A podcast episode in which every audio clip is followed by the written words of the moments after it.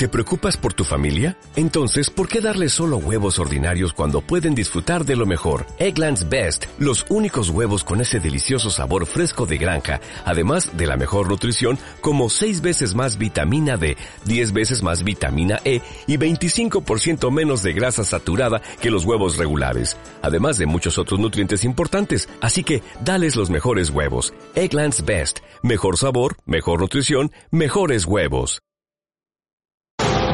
A todos los compartimientos, ¿preparados? ¡Deprisa! ¡A vuestros puestos! en posición! Buenos días. Buenos días, España. Vamos. Número uno, listos y a la orden. Todo el equipo, preparados. Compartimiento 2, listos y a la orden. Noticias a punto. Válvulas cerradas, niveles correctos. Hombres en posición. Que entren tertulianos.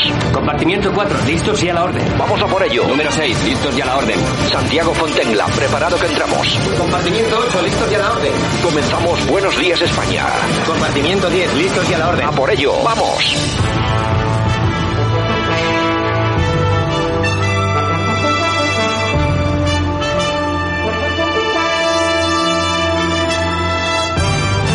Buenos días España, aquí estamos una semana más, hoy es 17 de enero 2022. Bueno, ¿cómo van pasando los días?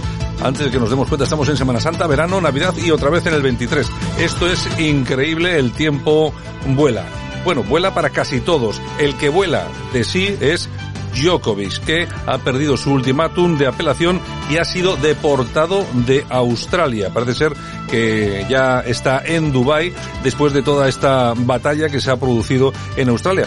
Tiene que ser, bueno, malo, triste para un deportista de este nivel ser noticia por una cuestión como la vacuna. Y además creo que pasar a la historia, si no se remedia, como el tenista de la vacuna y no el gran campeón que es. Bueno, en España tenemos de lo nuestro, por supuestísimo, elecciones Castilla y León. Han hablado casi todos los partidos. Vamos a hacer un breve repaso. Vamos a empezar por Vox. El presidente de ese partido, Santiago Abascal, ha acusado al Partido Popular de parecerse cada vez más al PSOE y ser la cara B del socialismo. Lo ha hecho durante la presentación del candidato por parte del partido a la presidencia de la Junta de Castilla y León, Juan Carlos Gallardo. Y hoy además, en Castilla y León, pues sufrís un problema añadido, como todos los españoles.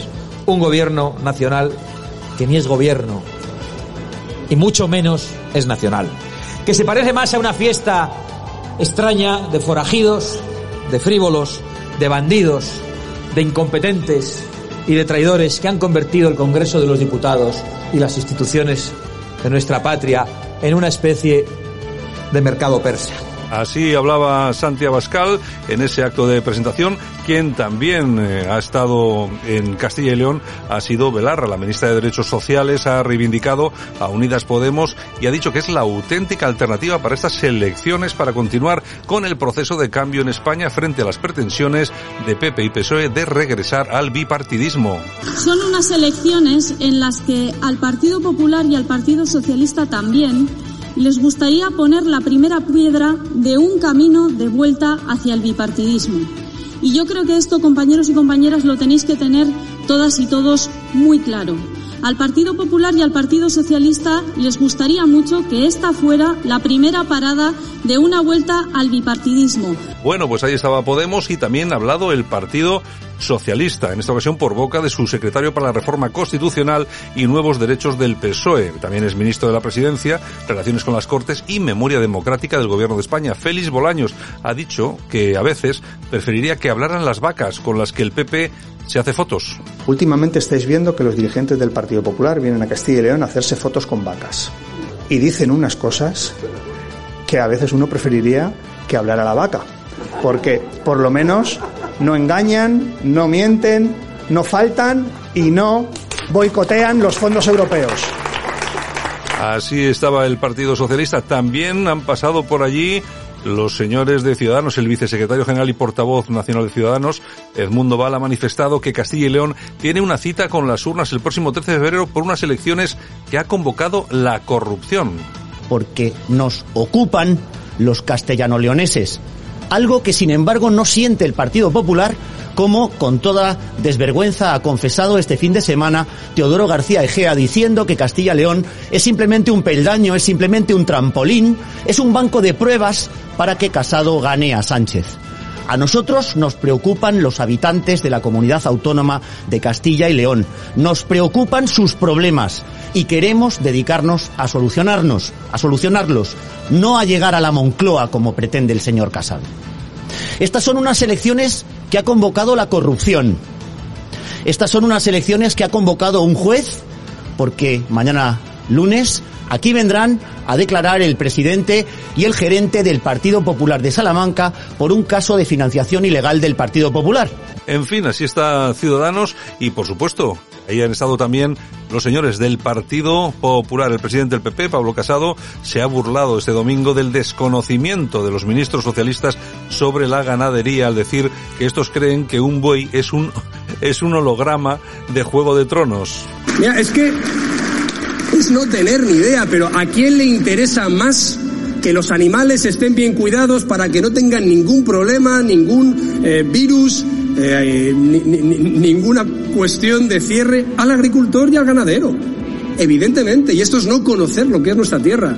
Aquí no hay macrogranjas, aquí hay granjas pequeñas y granjas grandes y todas cumplen con la exigente normativa española y europea y no vamos a tolerar que a nadie le señalen por maltratar animales ni por dar carne tóxica a los mercados internacionales. Es inaceptable.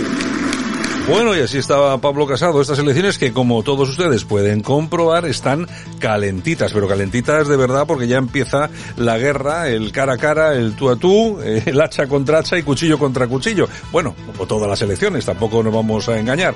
Bueno, el que sí que está de mejor humor, o por lo menos los que sí están de mejor humor, son el equipo y los aficionados del Real Madrid. Enhorabuena, vuelven a ser campeones. Atención en Austria, primer país de la UE que impone la vacunación obligatoria a mayores de 18 años desde febrero y la Asamblea Nacional en Francia ha aprobado el pase vacunal. Así que así está el tema de todo este asunto de las vacunas.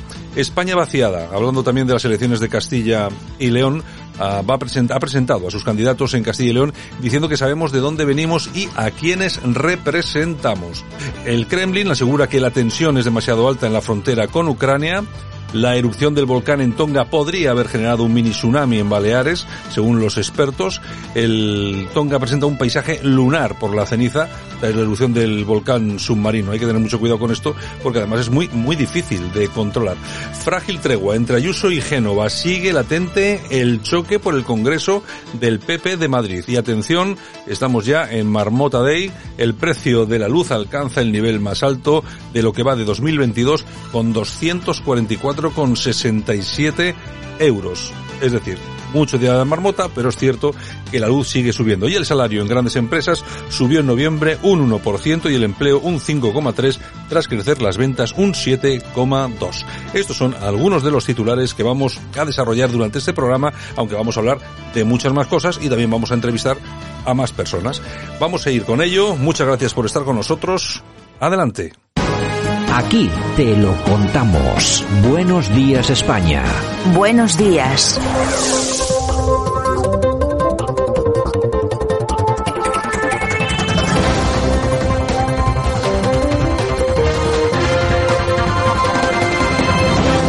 Bueno, ya estamos este 17 de enero 2022, lunes. En la portada vamos a analizar a partir de este momento lo más importante, los titulares, las noticias más interesantes que han ocurrido durante las últimas 48 horas en España y en todo el planeta. Como siempre lo hacemos con o de las manos de nuestro amigo y compañero, el profesor Sergio Fernández Riquelme.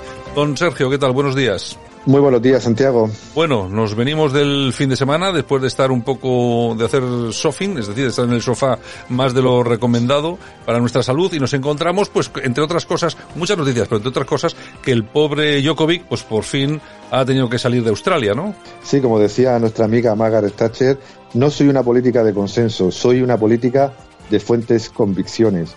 Y no me importa cuánto hablan mis ministros, siempre y cuando hagan lo que les digo. Frases bastante elocuentes de la dama de hierro que creo que suscribiríamos mucho, ¿no? En esta época o defiendes tus convicciones o te las imponen.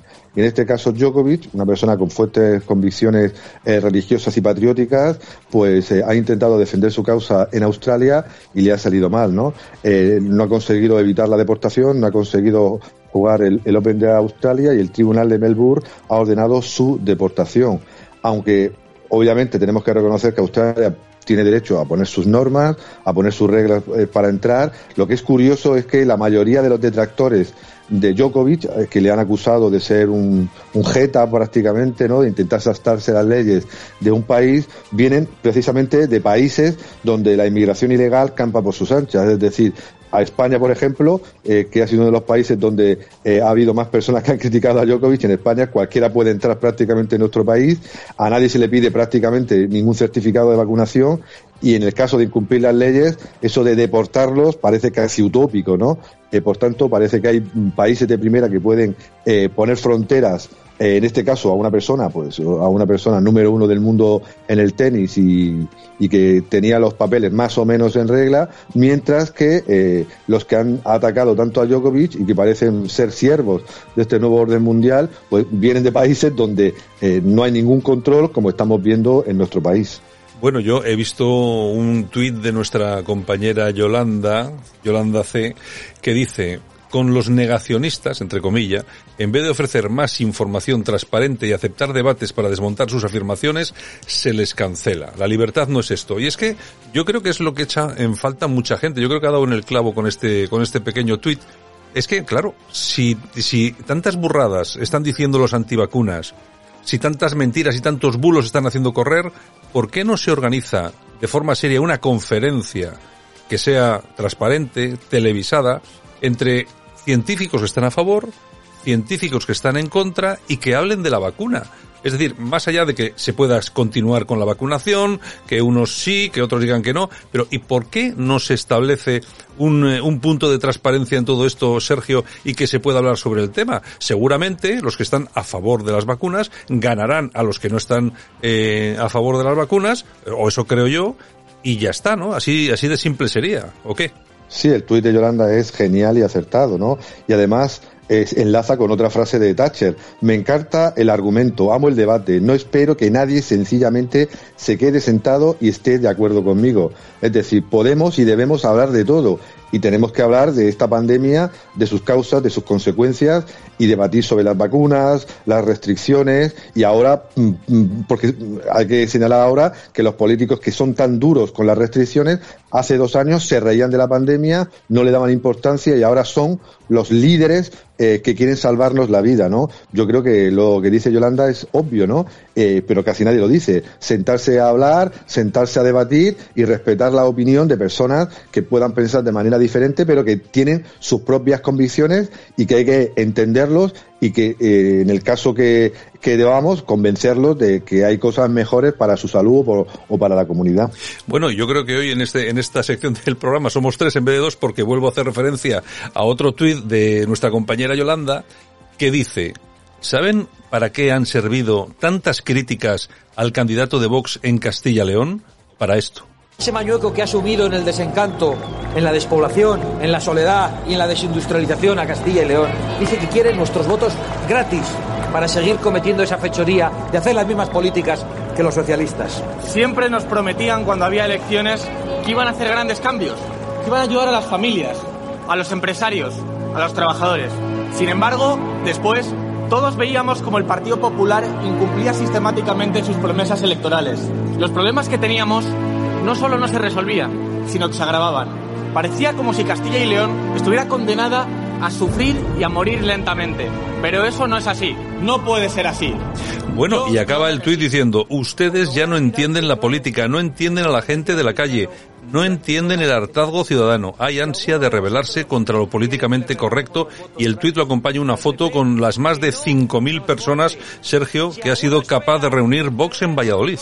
Sí, el éxito de Vox en el poco tiempo que tiene de vida y sobre todo de vida política ¿no? con representación han sido fuertes convicciones que nos podrán gustar más o nos podrán gustar menos, pero tienen convicciones muy potentes, muy duras, muy claras, que han hecho que tenga un electorado muy fiel y en la serie histórica de las encuestas no oscile tanto como ha oscilado Ciudadanos o se hunda tanto como parece que se está hundiendo Podemos. Para mí esa es la clave de, de Vox y que ha conseguido, por ejemplo, llenar eh, una plaza en Valladolid, miles y miles de personas, cuando al resto de partidos políticos les cuesta una barbaridad eh, llevar militantes a sus actos políticos. Por ejemplo, eh, Podemos en Castilla y León ha sumado unos pocos cientos de, personas en su acto inaugural de campaña. Por tanto, Vox tiene, parece, unas, unas convicciones muy fuertes, pero el gran problema será si logrará mantenerlas cuando negocie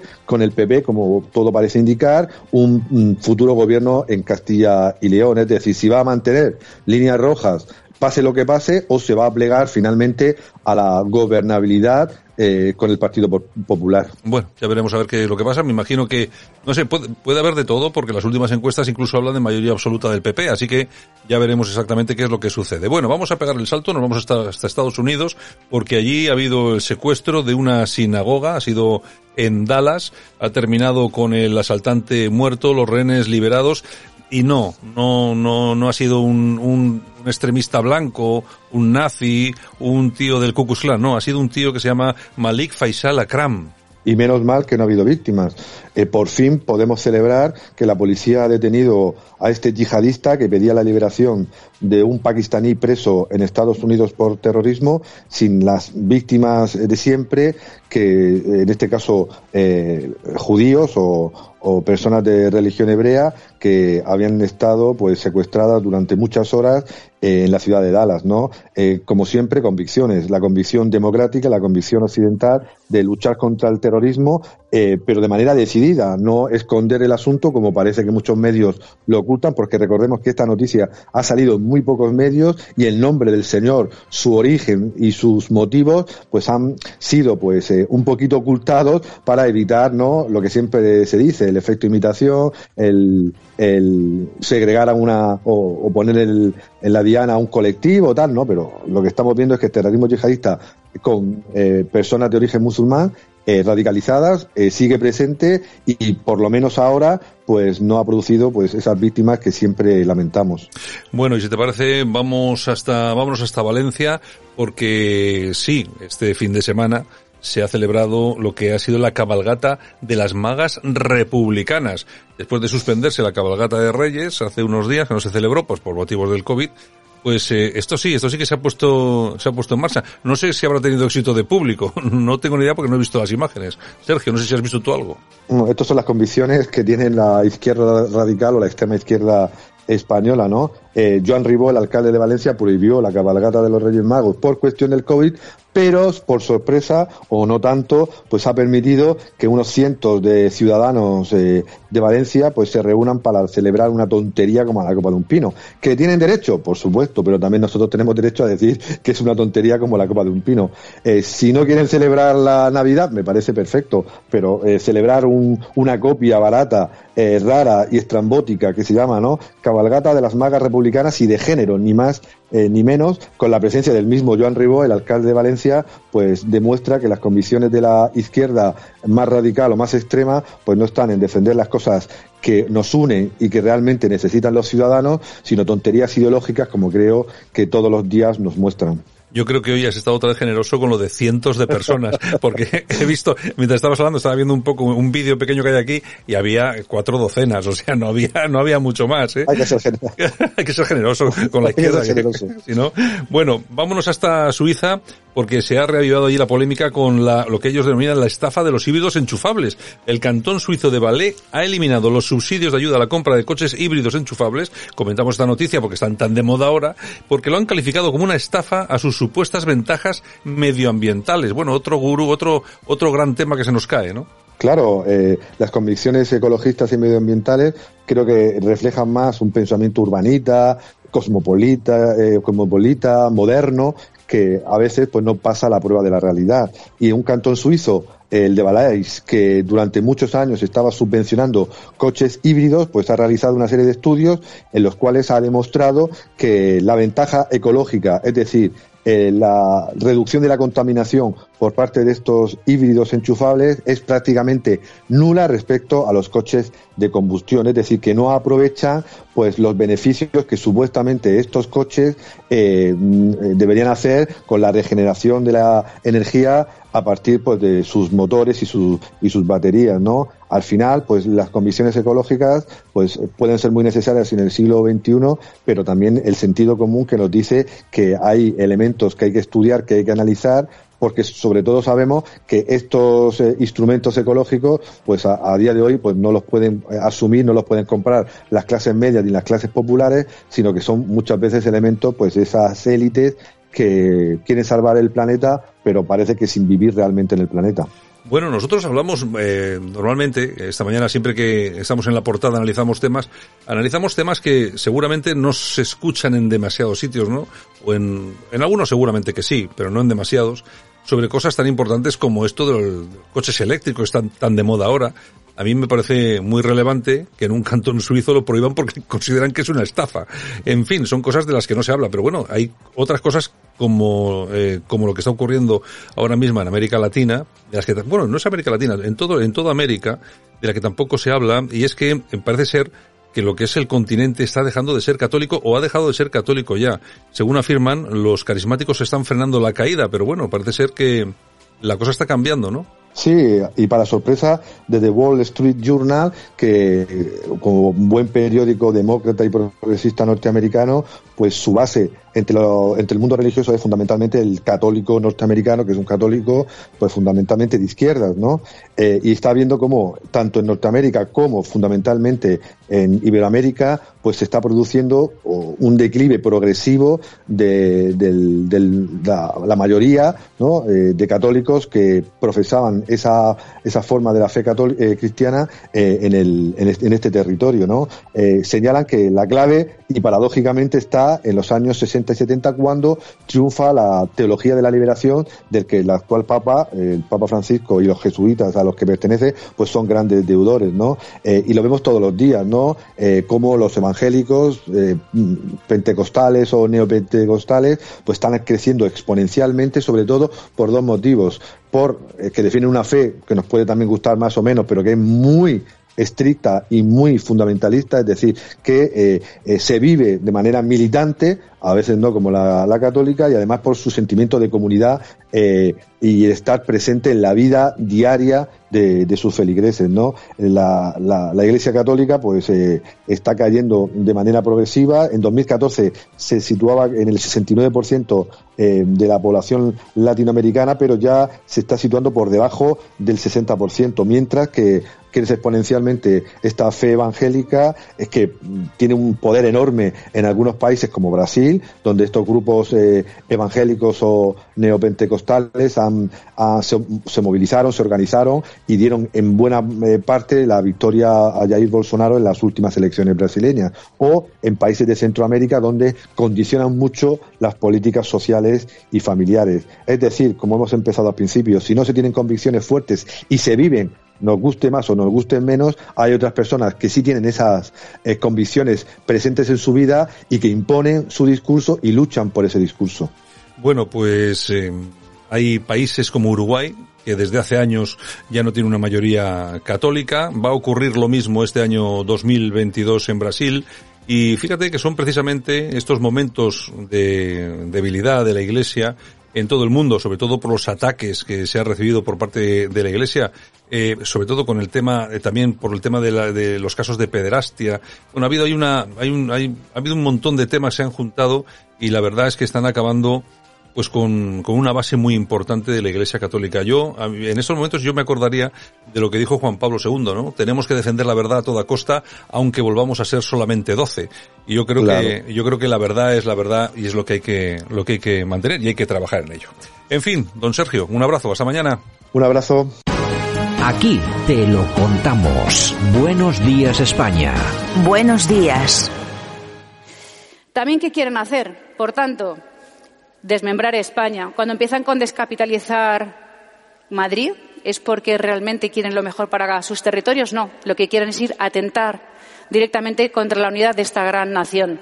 Cuando van contra la monarquía y cuando empiezan a meternos por la espalda estos referéndums para intentar volver a imponer, pero de por la puerta de atrás de mala manera una república es porque quieren tiranizar España, porque saben que España es también todo esto. Es tradición, como os decía, es historia, es monarquía, es unidad. Ciudadanos que de izquierda a derecha queremos vivir libres, unidos y que nos dimos un abrazo en la transición, que también es el objeto ahora mismo a dinamitar. Bueno, pues es la señora Ayuso que ha participado, en, yo creo que ha sido un acto ahí en Castilla y León, me, creo que creo que ha sido. Y bueno, como ya viene siendo norma y costumbre, eh, la señora Ayuso también da algunos discursos, algunas intervenciones tiene eh, con sentido de Estado ya, es decir, no solamente habla de Madrid, habla de las autonomías, sino que también de lo que está ocurriendo a nivel nacional, que también es muy indicativo de dónde estamos y dónde va a estar. Bueno, además ha estado en una zona que ha estado muy caliente ese fin de semana, en Castilla y León. Castilla y León, Castilla y León sí que ha estado también por ahí Vox, que por cierto un éxito brutal, más de 5.000 personas ha congregado en Valladolid. Y bueno, ahí tenemos elecciones el, mes que viene, ¿no? Bueno, ya sabes tú, cuanto, más criticas al candidato, más, ya te digo, más, es que más votos. La sociedad de hoy no es la sociedad de hace 30 años. Claro, es que la gente... Algunos no lo ven. Alguna gente se piensa que por, por sacar unos tweets de hace 10 años eh, de hace 12 años del señor, del candidato de, de, de Vox, eh, diciendo que tenía que haber más heterosexuales en el fútbol como el señor Raúl, que les va a costar votos. Y Vox, que saben un poco. No tienen complejos. y Vox, que sabe exactamente dónde están jugando el partido, en qué campo están jugando el partido, tienen muy claro que todo eso no les quita ni un solo voto, al contrario, se lo puede dar. Y hombre, y como ya vienen de los complejos de algunos otros, pues lógicamente les sobran a ellos, ¿no? Oye, que coste que yo conozco a gente en Valladolid que me ha dicho que eran socialistas de toda la vida y me dice, yo es que ahora soy de Vox. imagínate, socialistas, socialistas, ¿eh? De estos de izquierda a izquierda. De izquierda de toda la vida, ¿no? Efectivamente, o sea que mira cómo está el caldo en Valladolid. Buenos días, España.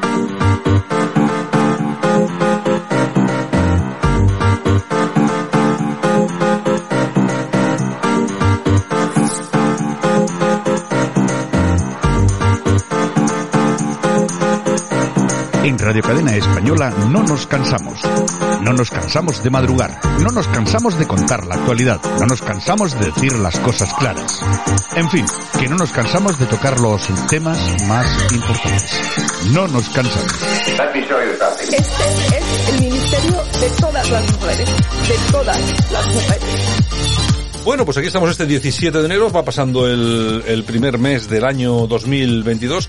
Yo creo que sin pena ni gloria, el mes que viene sí que tenemos elecciones y va a ser un poco más movidito, pero bueno, aquí seguimos, aquí estamos, ¿no? Bueno, es lo que tiene empezar el año. Es lo que hay, es lo que hay. Es lo que hay. Oye, ¿eh? qué pocas, que, ¿cómo se nota que hay pocas noticias y, y la mayoría están relacionadas con la campaña electoral en Castilla-León? Pero está el país como políticamente muerto. Oye, los políticos son un poquito baguetes, ¿eh? Sí, yo o sea, creo que sí. Porque ganan es... mucha pasta y están yo, missing. Yo creo que están de vacaciones hasta Vamos. el día hasta el día veintitantos están de vacaciones. Que de vergüenza torera, señores. O sea, ¿qué le vamos a hacer? Bueno, en el español tenemos entrevista a Manuel Valls y entre otras muchas cosas dice que la extrema derecha como Vox ganará en Europa si no actuamos contra la inmigración. bueno, es decir, Vamos, vamos a ver, porque esta, esta, repite la frase otra vez, que vamos a analizarla, por favor. La extrema derecha, como Vox, ganará en Europa si no actuamos contra la inmigración. Manuel es decir, Valls. Es decir, que Vox es la extrema derecha porque está en contra de la inmigración uh -huh. y él dice, para que no gane la extrema derecha tenemos que estar nosotros en contra de la inmigración. O sea, o sea ¿alguien, se, ¿alguien se da cuenta de esta, esta gente cómo es, lo que dice, lo que habla, cómo plantea las cosas, qué chaqueteros son, qué vendidos? Es una cosa horripilante. El señor Valls, que, que venía a España pensando que esto, que Cataluña era su cortijo, y después le dieron la patada en el, en, en el trasero. Sálvese la parte, y otra vez se vuelve a Francia a ver si vive ahí de, de la mamandurria gala, y ahora nos viene con las tonterías estas. Claro, como los de vos crecen porque hablan de inmigración, coño, si nosotros no hablamos de inmigración... No vamos a crecer.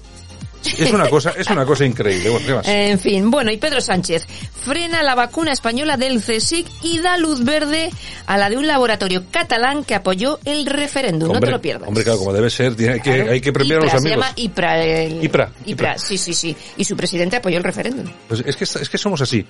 Es que vaya pandilla, vaya pandilla que nos gobierna. Es una Oye, cosa. Hay que, hay que pagar favores. Bueno, ¿qué más? En fin. Bueno, y la pandemia. Si le van a poner la IPRA, ya saben ustedes lo que pueden hacer. Esto no me lo pongan, que, que no es porque sea antivacunas, no, es no. que soy antiseparatista. Efectivamente, exacto. Bueno, y la pandemia quema a médicos y enfermeras vascos y acelera su jubilación, señores. Bueno, vamos a ver, si quieren irse, si quieren jubilarse antes de tiempo, perdiendo una parte de su jubilación, allá cada cual. A mí lo que me llama mucho la atención Y, hombre, con todo mi respeto a los sanitarios, a los médicos, pero cuando dicen, no, es que eh, oyes hablar a estos liberados sindicalistas que están en la sanidad pública, hablando de que, hombre, es que claro, la sanidad es que estamos sobrepasados, esto es increíble, la carga de trabajo. ¿Qué carga de trabajo? Vamos a ver. Si ustedes trabajan horas extras, ¿cobran las horas extras? ¿Sí o no? Sí. Si ustedes trabajan una jornada normal, trabajan siete horas. Si ustedes están eh, sobrecargados ahora en siete horas, ¿cómo estaban antes? ¿Qué pasa? ¿Que antes no trabajaban? Porque ahora durante siete horas ustedes tienen que trabajar exactamente igual que antes. Porque las colas de personas para ir al médico siempre eran iguales siempre han sido las mismas. Yo cuando he ido a la seguridad social para que me mirasen no sé qué, he tenido que esperar una cola de espera, me daban, me daban para una hora, eh, que daban, que daban eh, cita cada 10 minutos, cada 10 minutos una persona. Y tocaba esperar. Y tocaba esperar y había 7, 8 por delante. ¿Qué, ¿Qué me está diciendo usted de la carga de trabajo? O sea, usted trabaja 7, 8 horas como trabajaba antes y trabaja atendiendo los mismos pacientes, los mismos, ni más ni menos, los mismos que antes. Y por supuesto, se va de vacaciones igual. Y si no se va de vacaciones y trabaja o mete horas extras, ¿a qué se las pagan? ¿Y a cuánto se las pagan? Porque es que igual alguno alucinaría de cómo se pagan esas horas extras, porque seguramente que habrá mucha gente que trabaje en un supermercado y tal, y la hora extra se la paguen a 7 euros, y igual algún médico y tal igual la hora se la pagan pues a 60 o 70 euros, no lo sé, digo yo. Seguramente si alguien nos escucha nos lo dirá. Pero no cuela eso de que están con sobrecarga de trabajo. O sea, no cuela. Effective Wonder. Bueno, y Ciudadanos y Vox no irán a la gala de los premios literarios de Palma que marginan el castellano. Por cierto, el PP parece ser que sí va a ir hasta a día de hoy. El día 20 se entregarán los premios literarios Ciudad de Palma que premian solamente a escritores en lengua catalana. Bueno, yo no sé qué decir, porque es que ya por más que se digan estas cosas, vamos a ver, Vox no va, Ciudadanos no va, por algo será, y el PP sí va. Es que yo no acabo de, yo no acabo de entenderlo, la verdad. No sé, luego la gente vota y vota lo que vota. Claro. Se lo ponen en bandeja, señores. En fin. Y el Ayuntamiento de San Sebastián de los Reyes, del PSOE, por supuesto, edita una guía en la que advierte que decir padres es sexista. Ejemplo, imagínate que hay una reunión y ponen un cartelito. Reunión de padres el día no sé qué. Mal, sexista. Hay que poner reunión de padres y, madres. Exactamente. Eh, ¿No es? A eso hay que dedicar el tiempo en este país. Claro, claro. No a otras cosas, no, no. Es que claro, son cosas muy importantes, claro.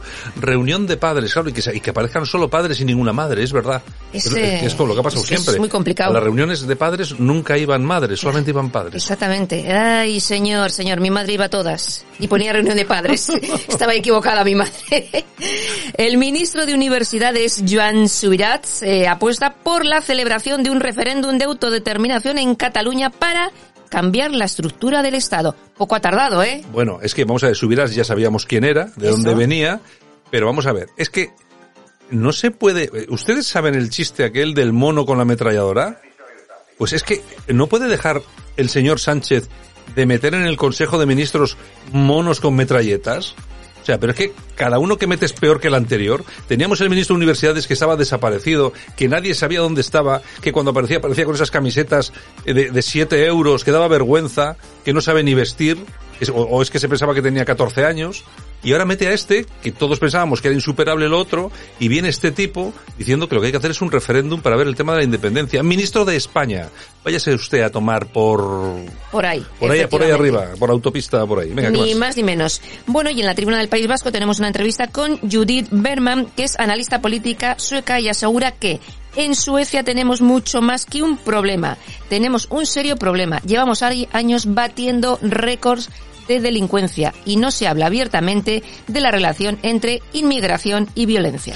Bueno, Ingrid Berman, también publicamos en Radio Cadena nosotros un, un artículo en nuestra página web muy interesante sobre lo que está pasando lo que está pasando en Suecia, que claro que no nos lo cuentan, pero claro, hay unos niveles de, delincuencia de inmigración y de delincuencia brutales. Hay eh, no-go zones, zonas que llaman vulnerables, como eh, Molenbeek, Malmo, etcétera, etcétera, que no entra ni la policía. Eso está controlado absolutamente por la Sharia. O sea, es horripilante lo que está ocurriendo en Suecia, bueno, y en más países, no, no, solamente ellos, ¿eh? Vamos a ver si nos pone, porque yo pensaba que Javier me había hecho la seña y me dice, os voy a poner el precio justo. Ah, ahora. Pues claro que sí, todo puede ir a peor. Ya estaban pensando, bueno, estos hoy se han. ¿Cómo se notaba que era lunes Lando Ucaña todo? Pues todavía nos queda. ¿Cuánto nos ha costado el proyecto total de la Expo de Dubái a los pobrecitos españoles que estamos repletos de colas del hambre? No tenemos, vamos, ni para pagar la luz. Pues 32 millones de euros. 32 millones de euros se nos han costado. ¿eh? La semana pasada hablábamos de lo que nos había costado el pabellón, 11 millones, y el resto, pues bueno, pues en eso no se sabe Bueno, muy bien. 32, qué. 32 millones. Vamos a ver. La pregunta del millón es, ¿hay que ir a la Expo? Sí. ¿Hay que gastarse 32 millones? No. Es- vamos a ver, en circunstancias normales, hay que gastar lo que sea y lo que nos venga bien y lo que tengamos. Pues bueno, pues claro que sí. Pero eh, de verdad que precisamente ahora, como está la cosa con la pandemia, que el- todo lo que es el turismo está prácticamente parado, etcétera, etcétera, hay que gastarse tanto dinero en una expo, pues no, no sería mejor esperar un poquito y a la próxima darle un poco más de leña. Digo yo, eh, pregunto, no hay sé. que gastar, Santiago, hay que gastar. Toñejas. Ay, pero, Javier, ¿cómo estás hoy? oye, de verdad, ¿Cómo estás eh. hoy, Javier? ¿Cómo estás hoy? Ay, ay, ay, Vamos, ay. ¿te lo dejas para quién? Pues para Mario Obrero.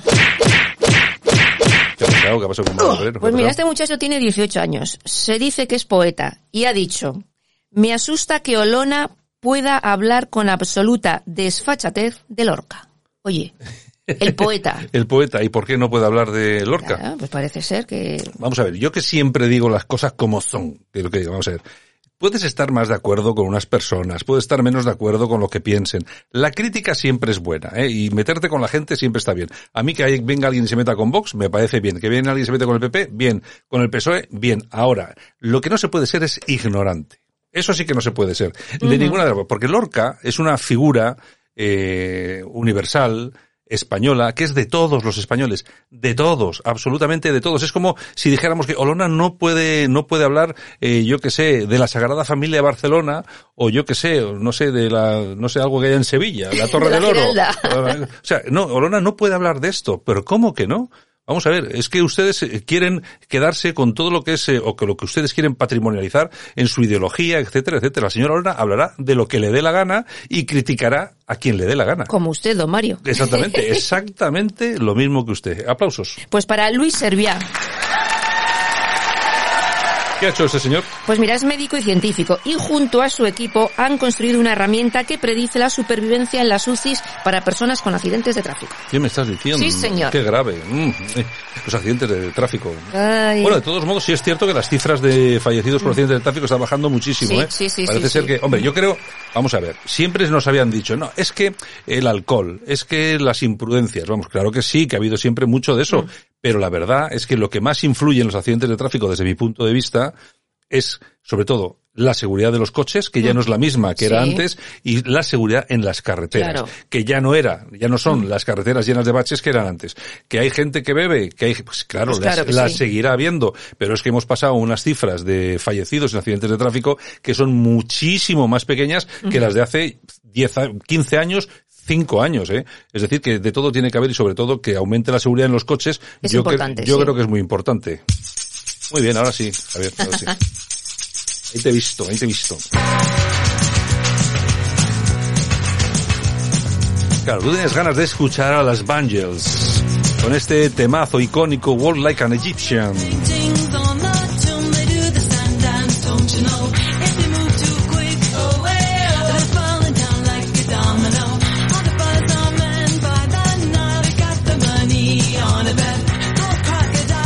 Bueno, las Bangles, yo creo que fue el primer grupito de mujeres rockeras que de verdad destacó en esto de la música, Con ¿no? trajes de cuero y tal y tal. Sí, sí, estaba muy bien.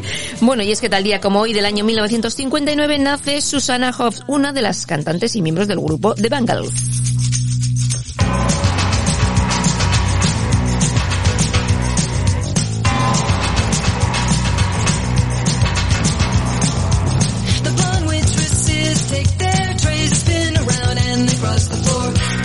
También tal día como hoy, pero del año 2012, fallece Johnny Otis, conocido como el padrino del Rhythm and Blues. Yo, ¿puedo hacer un chiste? que pensaba que era Otis, el de los ascensores. ascensores.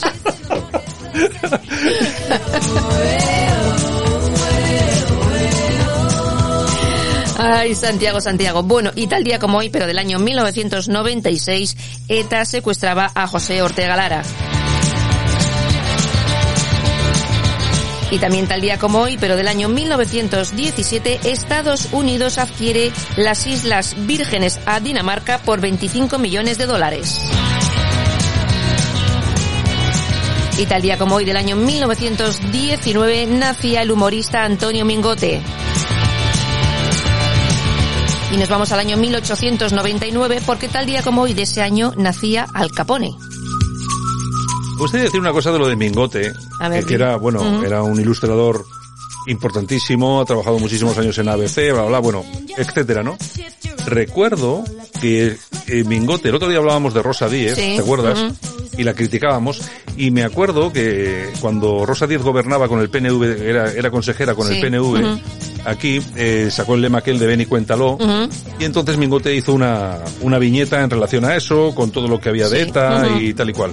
Hay que recordar que Mingote, que siempre ha sido una referencia de todo lo que ha sido el humor y, bueno, la prensa conservadora y tal, fue denunciado, es decir, Rosa Díez Sí. se querelló contra él. Precisamente la mujer que ahora Sí. dice defender los mismos valores. Exactamente. Lo digo para que quede, para que por si acaso alguien se había olvidado. Donde dije digo, digo Diego. Bueno, y tal día como hoy del año 1942 nacía el boxeador Cassius Clay, Mohamed Ali. Y también tal día como hoy, pero del año 2002 fallecía Camilo José Cela. Y nos vamos al año 2008 porque tal día como hoy también de ese año fallecía Bobby Fischer, jugador de ajedrez y campeón del mundo.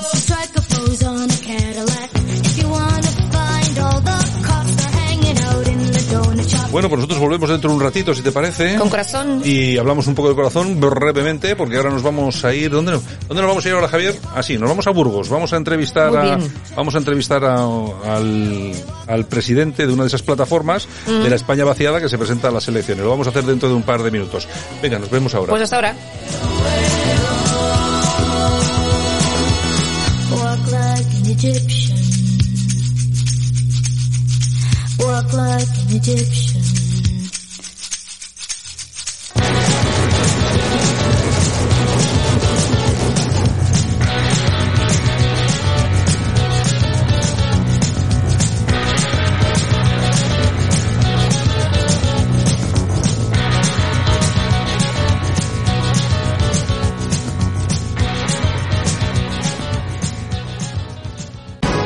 Aquí te lo contamos. Buenos días España. Buenos días. Bueno, y nosotros esta mañana nos vamos hasta Burgos. Allí vamos a hablar con Juan José Asensio, que es el presidente de Burgos en Raiza. Don Juan José, ¿qué tal? Buenos días. Buenos días.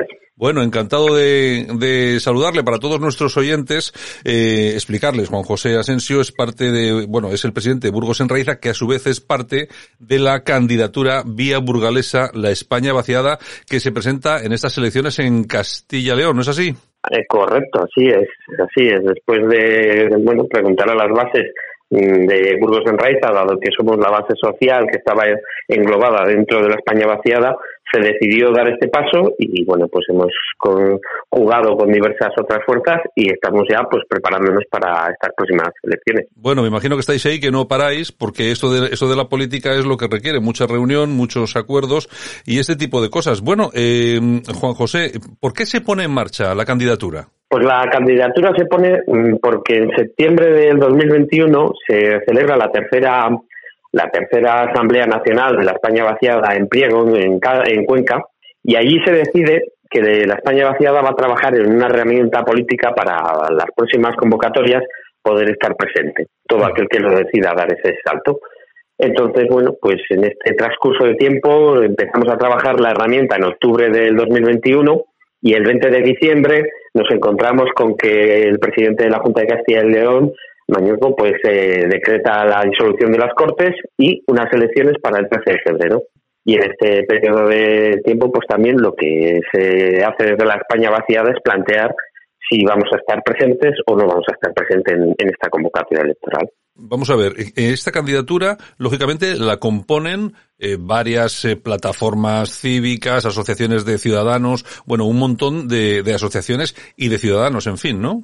Sí, dentro de Burgos en Raiza hay un total de 45 asociaciones y entidades de toda la provincia de Burgos, pero además eh, lo que ha conjugado eh, Vía Burgalesa es unir partidos locales y partidos comarcales, como es el caso de Burgos lo Primero, Vecinos por Burgos, Vecinos por Belorado, Iniciativa Merindades de, de Castilla. Estas cuatro, que son formaciones políticas, se han unido para esta candidatura a hacer, pues, eh, digamos, lo que se va a denominar vía burgalesa España vaciada Mm. y con ello tener una papeleta el 13 de febrero. Bueno, tú ya sabes que se está comentando mucho del el aspecto ideológico de todas las plataformas de la España vaciada. Hay algunas localidades, por ejemplo en, Sala- en Salamanca, en la provincia de Salamanca, eh, se encabeza eh, esa candidatura por parte de una persona que hace en las anteriores elecciones era de Podemos. Eh, vamos a ver, eh, vosotros ideológicamente, ¿cómo os estáis marcando? ¿O, ¿O simplemente estáis dejando la parte y vais a las cosas concretas? Nosotros vamos a las partes concretas. De lo que marca la ideología creo que está haciendo la prensa, que está haciendo pues un trabajo de búsqueda del pasado de cualquiera de las personas que intervienen en este proceso. Pero yo creo que lo que interesa y a lo que se va a trabajar es a lo que nos está afectando en la región de Castilla y León, que es la región que más habitantes pierde de toda España.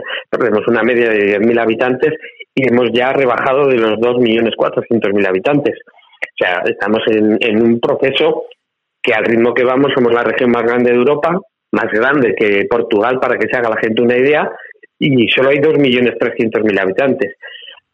Entonces, hay que entender que eso es lo que más nos preocupa y eso es en lo que vamos a trabajar. De hecho, el- la base de cualquier programa de todas estas plataformas o de estos o de estas digamos provincias que se van a presentar, la base es un modelo un modelo de desarrollo que ha trabajado la España vaciada durante el año 2020-2021 y esa es el- la base con la que se va a trabajar. Y ahí no hay ideas, ahí lo que hay es una serie de puntos que, consideramos que son básicos para que esta España más despoblada, más, más degradada, interior sobre todo, pues, pues también tenga oportunidades y la gente pueda quedarse donde realmente quiere y desea vivir. ¿Y cuáles son los mayores problemas que tiene Burgos eh, ahora mismo? Más allá de la despoblación, que es evidente, hay muchos pueblitos que se quedan pues prácticamente vacíos, pero más allá de todo eso, las necesidades de los burgaleses, ¿hacia dónde van? Pues mira, ahora mismo hay deficiencias en, en grandes infraestructuras. Llevamos 10 años con una paralización del tren directo que une Madrid, Aranda, Burgos, o sea, porque una máquina se quedó metida en un túnel y se derrumbó. Hay 10 años de paralización de, de ese- de esa vía ferroviaria que daba servicio de mercancías y de pasajeros. Algo que nos parece eh, brutal, porque ahora el tráfico se ha desviado por Valladolid, Venta de Baños, que es como 300 kilómetros más.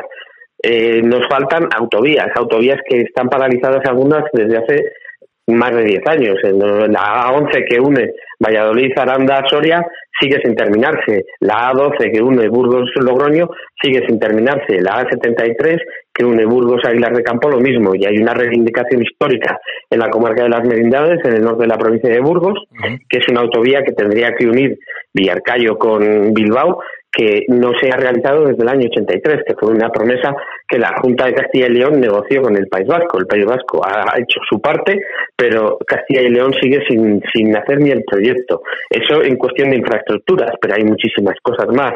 El parque tecnológico no se ha puesto en marcha en los últimos 11 años en, en la ciudad de Burgos. Un parque tecnológico que, por ejemplo, en León se está ampliando desde que se, se hizo y aquí ni se ha puesto en marcha. Tenemos el hospital eh, público, UBU de Burgos, que, que tiene un sistema semipúblico-privado donde eh, nos cuesta a todos los a todos los castellanos y leoneses unos 30 millones al año mantener ese hospital de dinero público. Y así pues un sinfín de cosas que, que termina pues en- eh, empobreciendo nuestra calidad de vida. Hay otro problema que yo dime sí, Sí, no, no, no, no, dime, no, no, dime, dime, dime, Juan Hay otro problema que yo considero que es muy grave y que afecta a la despoblación, que, que es el, el- el tema de que los jóvenes se nos están yendo. Somos la quinta ciudad más industrializada de toda España, Burgos, ciudad. Pero tenemos un problema. La media de edad de nuestros, de nuestros empleados en fábricas o en industria es ya de 56 años.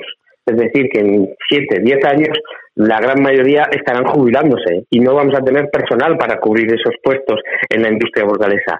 ¿Qué va a ocurrir? Que la industria se tendrá que marchar porque no hay empleados en Burgos, porque estamos perdiendo población eh, a una media de 1.200 habitantes al año en, en toda la provincia. Es más, incluso ciudades como Burgos, que aunque parezca que no sufren ese problema, han estado perdiendo en el último año seis habitantes diarios. Y eso es algo que insistimos mucho, que nos está ocurriendo. Castilla y León se está convirtiendo en el geriátrico más grande de Europa.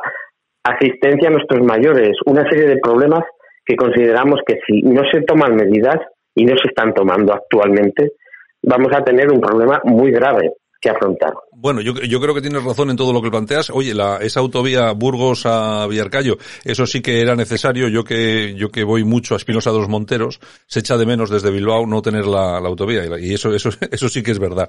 En fin, bueno, eh, vamos a ver, eh, Juan Antonio, eh, las dos últimas encuestas para Burgos, la de GAT3 y como otra de Sigma 2, no os dan representación. ¿Creéis que vais a dar el vuelco a estos datos y vais a tener representación?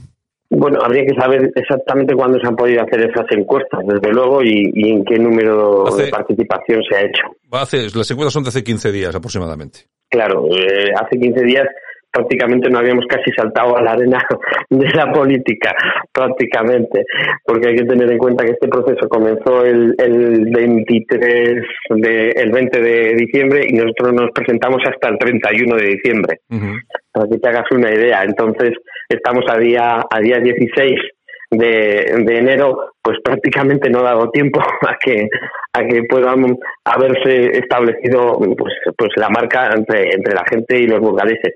Desde luego consideramos que todavía queda mucho trabajo por hacer. Nos queda este mes mes largo en el cual hay que pisar tierra, visitar muchos lugares y consideramos que sí, que vamos a conseguir dar esa vuelta y que vamos a obtener mucho apoyo. De hecho, ya estamos viendo ese apoyo en los últimos días de gente que está ilusionada con que hay una opción que puede representar mm, por primera vez a Burgos. Porque el problema que, que, ven los burgaleses es que nuestros políticos elegidos terminan, eh, terminan representando a unas siglas y no a sus votantes y a su provincia.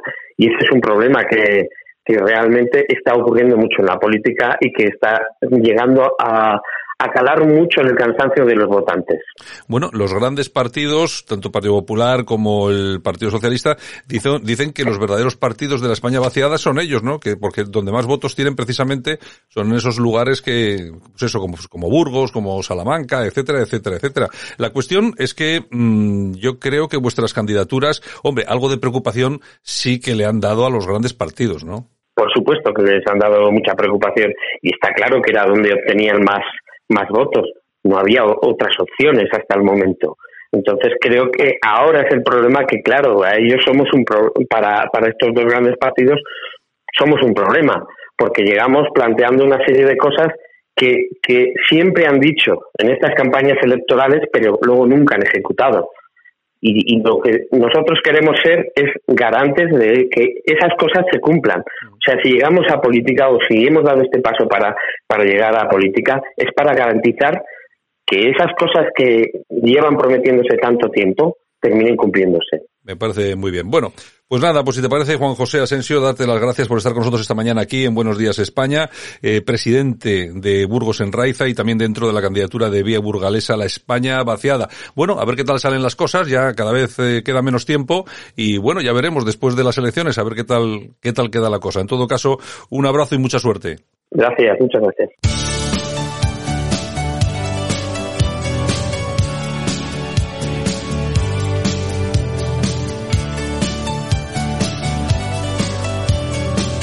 Bueno, nosotros aquí estamos tiempo del Corazao, lo hacemos otra vez de nuevo con The Bangles y este Manic Monday, otro de los grandes temas icónicos del grupo femenino. Esta famosa banda. Bueno, y es que tal día como hoy nacía eh, una de sus componentes, Susana Hoff.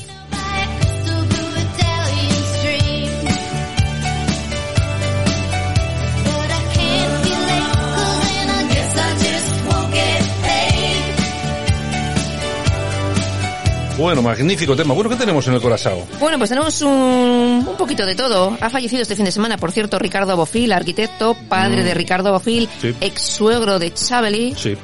¿Qué te iba a decir? ¿Dónde está él ahora, el hijo? Vamos, ¿verdad? En Barcelona. Ah, o él sea, vive, él vive allí en Barcelona, Barcelona, ¿no? lleva el estudio de su padre. ¿Qué edad tenía? Eh, yo creo que tenía 80 y- 82 creo que tenía, sí, sí, sí. tenía cierta... o Ha sea, fallecido de COVID. O sea, de COVID, ¿no? Mm. O sea que el hijo es el que lleva el del estudio ahora, ¿no? Exactamente, ya lleva años con su Sí, ¿no? padre. ¿eh? Sí, sí, sí, sí. Pero ha enderezado su vida, ¿no? Sí, yo creo que desde que se separó de Chabeli tuvo ahí un tiempo un poco raro, pero bueno, mm, parece ser que perfecto. Pedazo, ¿Qué pedazo de estudio tienen en Barcelona? Impresionante. Porque cogieron una fábrica de Texas, Sí, sí, creo, sí, una, o una cementera, no me acuerdo muy bien. La reformaron, tiene un- un, estudio espectacular. Bueno, y Bofil, que ha hecho grandes obras. Grandes ¿eh? obras. Ha gran sido- desconocido aquí. Ha sido uno Mm. de nuestros grandes arquitectos. Sí, señor. eh, eh, catalán, no nacionalista, por cierto, pero bueno, que ha sido muy bueno, pero muy Igual por bueno. eso ha sido un poco más desconocido. Igual por eso ha sido un poco más desconocido, igual que le pasaba al pobre Dalí. Exactamente. Bueno, y Terelu, que tanto hablar de Sálvame y regresa Sálvame, con Patiño. Son las campos. Esta tarde se estrena, madre, madre mía, Sálvame Limonti. Bueno, Limón Tea. Sí. Bueno, ¿cuánto le pagarán por programa? Pues no lo sé, pero le pagarán un 1500, buen dinerito. 1500. Menos mal que no quería volver a- al plato de Sálvame. Pero si es que estás Todo por la pasta. Es que estás campos, son todas iguales. Y ahora llegará la falta hija. la hija. La hija. Veremos lo que tarda en llegar. Vamos, aquí va una detrás de otra. La cuestión es hablar para luego, en fin, bueno, ¿qué más? Ay, señor, señor. Bueno, y el príncipe Harry que está muy enfadado y ha emprendido acciones legales contra el gobierno del Reino Unido porque le han retirado la escolta y dice que tiene miedo de llegar a su país y que le puede pasar algo. Bueno, vamos a ver, vamos a ver, vamos a ver que este tema a mí me parece peliagudo. O sea, ¿alguien vería normal que, por ejemplo, le retirasen la escolta a, no sé, eh, no sé, a la infanta algo en España, por ejemplo? En Fantalena. Eh, Por ejemplo. Mm. O sea, es que no es normal. O sea, eso son gente que tiene que llevar protección sí o sí. O sea, te caiga bien, te caiga mal, eh, seas monárquico, seas republicano, da igual lo que seas. Es igual que el señor eh, Pablo Iglesias. El señor Pablo Iglesias llevaba protección, Sí. no, sé, no sé si la seguirá llevando. Seguro que a sí. Mí, a mí, como todo el mundo sabe, eh, no es que me caiga mal, un poco más, me cae un poco peor de, un poco peor de mal. Pero vamos a ver, eso no quiere decir que no sea yo consciente de que es un señor que tiene que llevar escolta, porque mañana se cruza con el que no se tiene que cruzar y tiene un problema simplemente por ser político. Mm. Imagínate tú a este hombre en el Reino Unido lo que le podría caer. Efectivamente. Bueno, ¿qué más? Ay, señor, señor. Bueno, y Rosa Benito, la venenito, que dice, le dice a Marta Riesgo, la nueva Sí. novia de Antonio David, que tenga cuidado que Antonio David no es de fiar con las mujeres. Ahora, Pues fíjate, ahora lo dice. ahora lo dice después de que ha puesto, es que es una, es que- Es que, Vaya fa- oye, vaya fa- yo, yo, vamos a ver, que, vamos a ver, en todas las casas cuecen habas. Yo no voy a Mm. decir que aquí todos no tengamos en casa, pero ¿no les parece, no os parece a todos vosotros y vosotras y vosotres que esta familia es que se aparte? O sea, es que, Es muy aparte. Es que es una cosa, es horripilante. Es horroroso. Es horroroso. Unos días dicen una cosa, Mm. luego dicen otra. No, no, no me extraña que la Rocío Carrasco pase de todos como de, vamos. Es que no me extraña. Oye, y por cierto, ¿y cuándo va a empezar el famoso, la, la famosa docuserie? Eso digo yo, la están preparando demasiado. O sea, la que ha empezado ha sido la de Julia Muñoz. Que ya ha empezado a alargar y alargar que, que, que cuenta, Sí, mm, pues, sí. ¿qué Sí, quieres lo, que que le, diga? lo que le viene bien. Ahora resulta Exacto. que es, él era el, El hombre santo. era una víctima de la pantoja. Iba soltando dinero por ahí y No se lo- no se lo cree compró nadie. 300 vacas, pagó al contado con billetes de 500, a la otra le compró no sé qué, le compró no sé cuántos. bueno, Oye, impresionante. Habrá que seguir viéndolo ya. Al final ya veremos a ver qué, qué se concluye. ¿Qué más? Pues más de lo mismo. Bueno, y para terminar, Rosana Luque. ¿Quién es Rosana Luque? Rosana, Rosana. Pues Rosana. es la madre biológica de Isa Pi, la hija de Isabel Pantoja. Ah, y ha, es la quería- era que quería venir de. Ah, Exactamente, ha aparecido en YouTube, en un canal de YouTube, Ya. y dice que tiene muchas ganas de abrazar a su hija. ahora, ¿no? Ahora. Y la hija que dice que pasa como de. Pues de momento, missing. Yo creo, yo creo que, yo creo que hubo unas declaraciones de ella que dijo que no quería saber nada.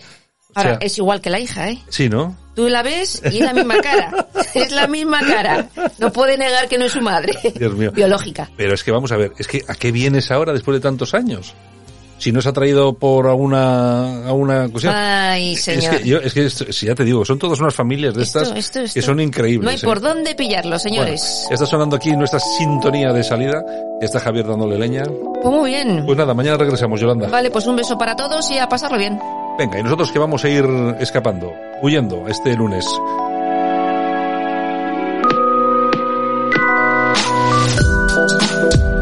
Lo dicho, un saludo de todos los que hicimos posible esto. Javier Muñoz también está en la técnica. Un saludo también, por supuesto, de este que te habla, de Santiago Fontenla. Y nada, gracias por habernos acompañado durante estos 60 minutos de información y entretenimiento. Mañana regresamos. Aquí estaremos otra vez en Buenos Días España. Cuidaos. Chao, hasta mañana.